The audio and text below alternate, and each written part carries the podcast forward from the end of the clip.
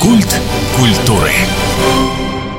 У микрофона Анастасия Магнус. Здравствуйте. Луи Армстронг говорил, если вы не знаете, что такое джаз, то зачем вы спрашиваете? Но, как вы понимаете, я собираюсь спросить, потому что в студии у нас джазовая легенда, народный артист России, музыкант Вячеслав Захаров. Вячеслав Трофимович, здравствуйте. Здравствуйте. Вы в Хабаровске по приятному поводу, 45 лет, многие говорят, 45 лет уже хватаются за голову колледжа искусств эстрадно-джазовому отделению. Концерт вот буквально пару дней назад был. Во-первых, рада вас видеть. Во-вторых, поздравляю. И в-третьих, расскажите, все еще студентов считают бунтарями или уже все привыкли, что джаз это наше родное и, в общем, фактически классика? Да, я полагаю, что сегодня могут студенты сказать, что да, это классика. Потому что в музыке все направления приравнены к классике. Народная ли это музыка? Музыка ли это кантри? Поп-музыка? Рок-музыка? Ну, рядом прям поставили. Классическая музыка, потому что все это от семи нот в тишине.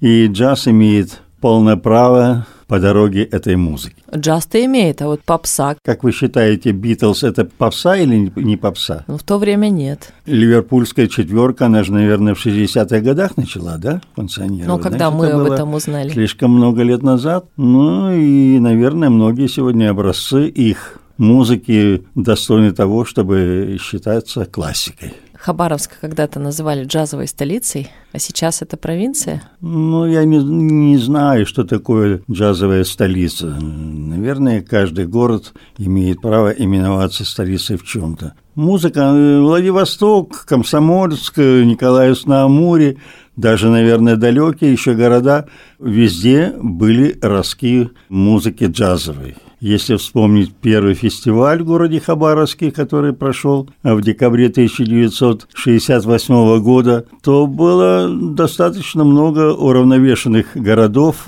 по части вот познавания джазовой музыки. Потому что вот, но коллектива было достаточно много из всех городов. И из Николаевска на Амуре, и из Комсомольска на Амуре, и из Благовещенска. Наверное, от того, что просто коллектив здесь, он был вознесен э, людьми, знающими, понимающими в джазе, что да, вот в Хабаровске есть такой ансамбль под управлением Вадима Горовца, хотя почему-то потом обозвали под управлением Владимира Захарова. Вот даже когда перепутали мое имя. Ну, так считалось, что если лидер играет на каком-то инструменте, значит, тогда уже ансамбль по его имени именуется. Так обозвали вот и наш коллектив 1967 года, который был записан на пластинку с произведением Сони Роллинса «Олио», ансамбль Владимира Захарова. С двух сторон слилось. Вот такая точность, или неточность, будем так говорить. Вы этот альбом, ну все таки вы этот альбом коллективом записали после того, как съездили в Таллин и съездили на всесоюзный конкурс. Это же записалось сразу же после э, фестиваля. Ну, это мы просто вошли в один из альбомов, там же было много очень по Таллинскому фестивалю. Ну и, конечно, хорошо, что исторически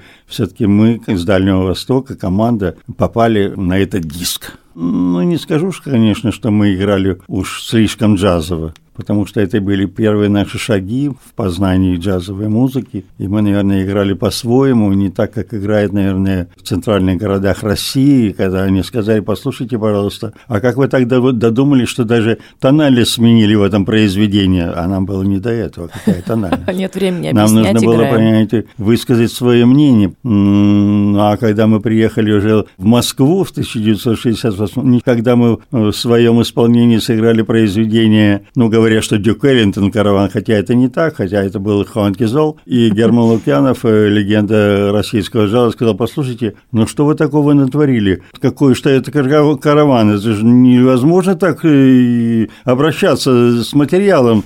А ему Вадим Горовец говорит, Герман, а ты знаешь, вот Дюк Эллинтон ведь тоже по-разному караван-то играет, и бывает так, что даже и не узнаешь, а я и Дюк Эллинтону скажу, что он не прав. Давайте послушаем фрагмент вашего выступления от того года.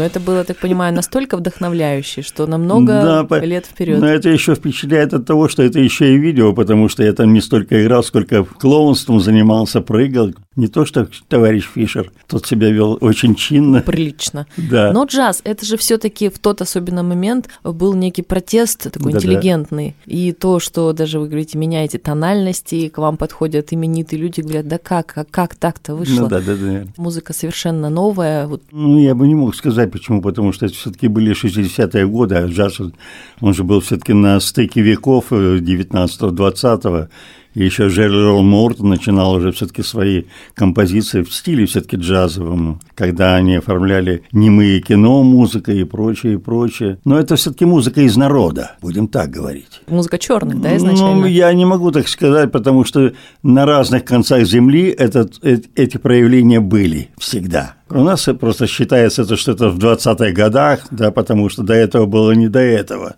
Там были и Первая мировая война, и там были какие-то еще неприличные события 905 года, эти были февральские революции 17 года, октябрь 17 года и так далее. Было, в общем, как бы не до музыки. Социальная атмосфера была настолько сложной. Хотя э, музыка всегда себя проявляла. И классика, и другое направление, и романсы. И Зерна были. Да, и цыганская музыка, правильно? Ну, это вообще отдельная история, конечно. Потому что Джанго Рейнинг, он же цыган, а как он блестяще играет на гитаре джаз. Э, ну... Музыка, она живет в человеке, как она воплотится, это ну, уже конечно, куда он да. повернет. И вот как раз к вопросу, а куда повернет. В интервью с вами не часто написано и рассказано подробно о том, как, ну, вы подсели на джаз, так будем говорить, о ваших преподавателях, наставниках, о тех, кем восхищались в Хабаровске, в других городах, с кем вы встречались, кто были вашими учителями? Нет, ну нам же было очень удобно, потому что мы работали в центральной площади площадке города Хабаровска, Дом офицера Советской Армии. А это же была главная концертная площадка города Хабаровска, куда приезжали все коллективы Советского Союза. Здесь был и ансамбль Рубашевского с Галеной Великановой. Здесь кого только не было, понимаете. Здесь и квинтет Домани был. Очень много бригад было и коллективов эстрадно-джазового направления. Товарищ Лунстрем приезжал, и Борис Ренский. Потом они же тоже э, какими-то путями слыхали. Все-таки радио существовало, что да, есть такой коллектив, понимаете ли, который вот э, пробует себя в этой области джазовая музыка, импровизация у меня, например, учителя в джазе были, если первые моих шаги, так это был оркестр под управлением Александра Горбатых, это «Зеленый джаз». Это вам сколько лет было? Я был маленький, тогда мне еще не было 18 лет, 17 лет. Первый оркестр? 1959 год, март месяц. И я почти что целый год с ними гастролировал по Советскому Союзу. В колледже, там, когда вы учились, ну тоже же студенты выступают? Это, получается, 16-17 лет, вот первые учителя. Ну, я-то поступил, мне еще не было и 15 лет. Я поступил в музыкальное училище в 1956 году. Сразу на саксофон? Нет, тогда саксофон не, препод... Также не преподавали. был класс только, кларнета. Да, потому что вот Иван Иванович Миланич, он у меня вел. Но сначала это, конечно, первые шаги я у Михаила Ивановича Тихоненко во Дворце пионеров получал. Ну и в этом же в 1954 году я поступил в музыкальную школу. Но я не знаю, где она тогда базировалась, но в связи с тем, что Иван Иванович преподавал в музыкальном училище, значит, я тогда посещал его уроки прямо в музыкальном училище. Целые два года я учился в музыкальной школе. У вас не было идеи музыку бросить? Э, у меня была всегда идея э, начать музыкой. Я же хотел ведь еще в шестилетнем возрасте начать обучаться на аккордеоне. Я всех мечтал, э, но в связи с тем, что в аккордеон было и не купить в городе Хабаровске, и стоил, наверное, таких денег, что семья не могла себе позволить, поэтому сестра моя сказала, Доня, ты знаешь, нам придется эту идею отложить. Она меня очень любила, я был самый маленький в семье, она была самая старшая, Евгения Трофимовна Захарова, Федорова, а я был очень слезливый. Я такой болезненный был, еще и душевный, и физически, и я проплакал многие годы, пока вот уже не поступил кружок духовых инструментов, когда мне сказали, ну что ты мучаешься, ну сходи, там же ведь понимаете ли, хорошие преподаватели, хороший коллектив, хорошие ребята, музыканты. И вот тогда мне уже Михаил Иванович сказал, вот тебе, пожалуйста, бемолька, инструмент, который можешь осваивать. Нет, нет, я сказал, это только не это, потому что там было слишком много клапанов. Ну, в конечном итоге вот сила к музыке перетянула, и я довольно быстро освоил этот инструмент в самом начале. Школу я почти что забросил, я учился на одни четверки, пятерки, а теперь я стал учиться почти что на одни тройки, потому что все время я проводил занятия на музыкальном инструменте. Ну, как видим, не зря.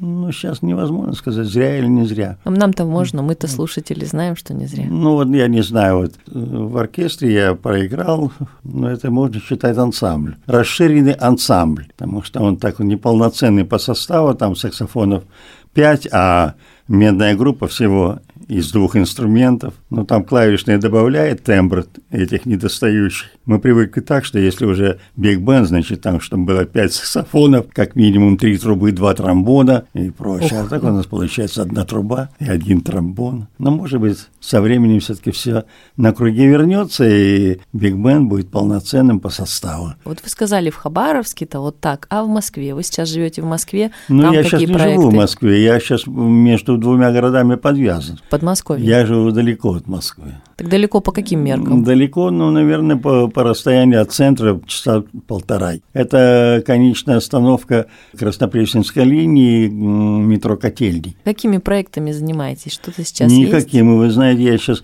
веду полноценный образ лентяя. Прекрасно. Значит, у меня режим своеобразный. Я перешел на двухразовое питание, только обедаю и ужинаю. Или, как считается, завтрак и обедаю. Наверное, так. Да. Смотря по времени. Потому что я, ну, засыпаю около 12 часов ночи, а просыпаясь я довольно поздно, могу себе позволить даже и до 10 часов поваляться в кровати, сделать небольшую гимнастику, и потом пообедать, позавтракать, и часа в два дня я выхожу на прогулку, часа два я гуляю по прекрасному Кузьминскому лесу, где белочки там бегают, прыгают, или птички летают. Часов в 5-6 я ужинаю, и этого достаточно мне я к музыке никакого отношения не имею. Дом культуры, но там нет инструментальных ансамблей, там только есть хоровые коллективы какие-то.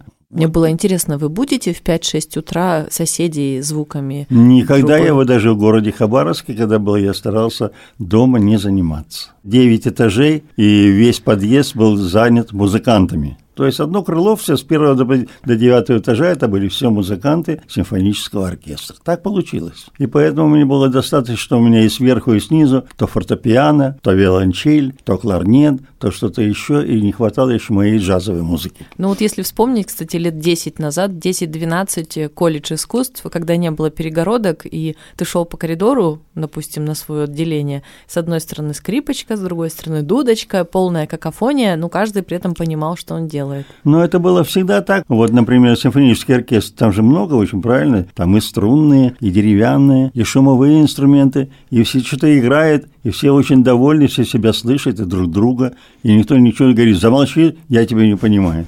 Как, например, я посещал, когда города Америки, я бывал э, в университетах где-то, там, да, там сказано, что вот, пожалуйста, вот вам класс, и он хорошо оборудован звукоизоляцией, и тебя никто другой не слышит. У нас пока таких возможностей, ну, не представляется. А мне кажется, если бы так было, что-то бы очень важное потерялось. Ну, не могу сказать, потому что, когда вдруг, мне всегда охота сказать, эй, там в коридоре, уйдите куда-нибудь в другой коридор, потому что вы мешаете. Эстрадные классы, конечно, естественно, что мы там и на барабанах играем, и все, но где-то рядом есть гитарный класс, но как он, понимаете, может себя слышать? Поэтому, да. Вы знаете, в преддверии разговора вот да -да. мои коллеги спросили, слушай, вот мы бы хотели сделать джазовый фестиваль. Я говорю, ох, ничего себе у вас аппетиты. Они говорят, да, как-то даже неловко об этом говорить, но мы бы хотели вот такой какой-то свойский. Искусству-то много лет, и такие метры это все двигают. А вот если человек, ну, сбоку, на стыке с какими-то картинами, с арт пространствами решит сделать фестиваль. Вот вы как к этому отнесетесь? Ну, я отношусь к этому положительно. Здесь же всегда была предоснова всего этого. Был лидер, который этим сильно заинтересован, и должен быть еще какой-то еще антураж денежный, там, не знаю, поддержка какая-то, как всегда. Если раньше нас всегда поддерживал крайком комсомола или что-то такие организации, то сейчас нужно искать либо спонсоров каких-то, кто в это дело. Но хорошо, если этот спонсор э, имеет отношение к музыке какой-то, что ему нравится этот джаз. Но хотя бывает и по-разному. А, ну ладно, так и быть. Ну вот вам, пожалуйста, проводите. Если кого-то пригласить, значит, нужно для того, чтобы фестиваль имел какую-то э, животворенность, значит, ну какую-то звезду пригласить на, правильно ведь? Если того же Григория Файна пригласить, или товарища Бутмана, или кого-то еще, ну немалые затраты. И при том рекламу нужно правильно, а на рекламу ведь немало денег уходит. Потом же надо же ведь и зал какой-то, а зал это значит аренда помещений. Ну, так, это... я сейчас страшную крамольную вещь скажу. Если не в зале, если на улице, и даже в формате если, фестиваля? знаете, если даже на улице, даже, то все равно. А возможно ли это провести в такое-то время? Когда он скажет, вы знаете, нет. А дождь, значит, нужно, чтобы площадка была организована хотя бы для выступающих. А это тоже ведь немало времени для того, чтобы соорудить площадку на улице. Вы знаете, да? Сутки нужно для того, чтобы установить сцену. Остановить сцену – это ничего, значит, нужно еще оборудовать ее, чтобы было электричество, чтобы аппаратура была. Ну, вот все в э, современности, от этого никуда не денешься. Но людям-то интересно было бы Людям, прийти, конечно, интересно, там может быть проще произвести, конечно, выставку картин в какой-то галерее, это да, проще там. Или, допустим, выступить в музее. Но в музее же много не соберешь, ну сколько? Ну, 100 человек придет. А нам же нужно заполнить, заполняемость, и более того, может быть, даже делать платные какие-то концерты, да? Когда мы организовывали первый фестиваль, было все очень просто. Мы пришли в Раком комсомола, они сказали, все, сделаем. И были разосланы рекомендации, как это сделать, чтобы было хорошо. Вот. Ой, ну спасибо вам за беседу. Очень захотелось переслушать. Вам... Ну, я бы вам еще сыграл что-нибудь, но у меня с собой инструмента нет. Ну, спеть я могу, правда, я пою плохо, но громко. Давайте. Ой ты, зима морозная, ноченька яснозвездная, ну и так далее. Спасибо вам, добрых нот, попутного ветра. Всего доброго. Меня зовут Анастасия Магнус. До встречи в эфире.